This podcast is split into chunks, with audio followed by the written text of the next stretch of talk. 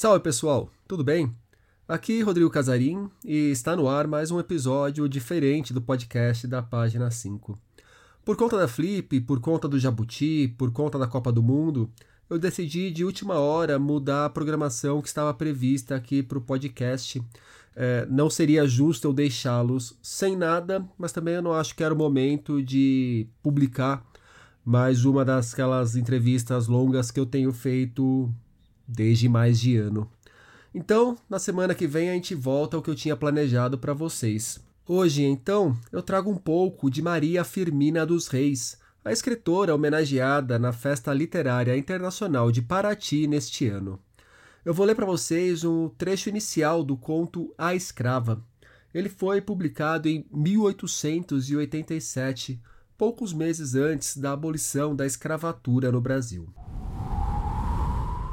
Em um salão onde se achavam reunidas muitas pessoas distintas e bem colocadas na sociedade, depois de versar a conversação sobre diversos assuntos mais ou menos interessantes, recaiu sobre o elemento servil. O assunto era, por sem dúvida, de alta importância. A conversação era geral, as opiniões, porém, divergiam. Começou a discussão. Admira-me, disse uma senhora, sentimentos sinceramente abolicionistas. Faz-me até pasmar como se possa sentir e expressar sentimentos escravocratas no presente século, no século XIX. A moral religiosa e a moral cívica aí se erguem e falam bem alto, esmagando a hidra que envenena a família no mais sagrado santuário seu e desmoraliza e avilta a nação inteira. Levantai os olhos ao Gólgota, ou por correios em torno da sociedade, e dizei-me: para que se deu em sacrifício o homem-deus que ali exalou seu derradeiro alento? Ah, então não era verdade que seu sangue era o resgate do homem. É então uma mentira abominável ter esse sangue comprado à liberdade? E depois, olhai a sociedade. Não verdes o abutre que corrói constantemente? Não sentis a desmoralização que a enerva, o cancro que a destrói? Por qualquer modo que encaremos a escravidão, ela é e sempre será um grande mal.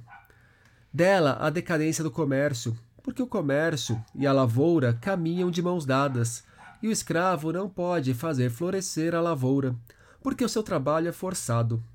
Ele não tem futuro, o seu trabalho não é indenizado, Ainda dela nos vem o opróbio, a vergonha, porque de fronte altiva e desassombrada não podemos encarar as nações livres. Por isso que o estigma da escravidão, pelo cruzamento das raças, estampa-se na fronte de todos nós. Embalde procurará um dentre nós convencer ao estrangeiro que em suas veias não gira uma só gota de sangue escravo.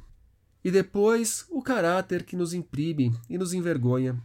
O escravo é olhado por todos como vítima, e o é. O senhor, que papel representa na opinião social? O senhor é o verdugo, e esta qualificação é hedionda. Eu vou narrar-vos, se me quiserdes prestar atenção, um fato que ultimamente se deu.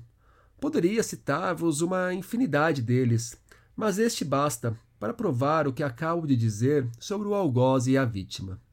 E ela começou. Era uma tarde de agosto, bela como um ideal de mulher, poética como um suspiro de virgem, melancólica, e suave como os sons longínquos de um alaúde misterioso. Eu cismava embevecida na beleza natural das alterosas palmeiras que se curvavam gemibundas ao sopro do vento que gemia na costa. E o sol, dardejando seus raios multicores, pendia para o ocaso em rápida carreira. Não sei que sensações desconhecidas me agitavam, não sei, mas sentia-me com uma disposição para o pranto. De repente, uns gritos lastimosos, uns soluços angustiados feriram meus ouvidos, e uma mulher, correndo e em completo desalinho, passou por diante de mim e, como uma sombra, desapareceu. Semana que vem, então, tem episódio normal para vocês. O conto, claro, continua. Esse foi só o trecho inicial para recordá-los. Até sexta que vem, pessoal. Um abraço, um beijo, um aperto de mão. Valeu!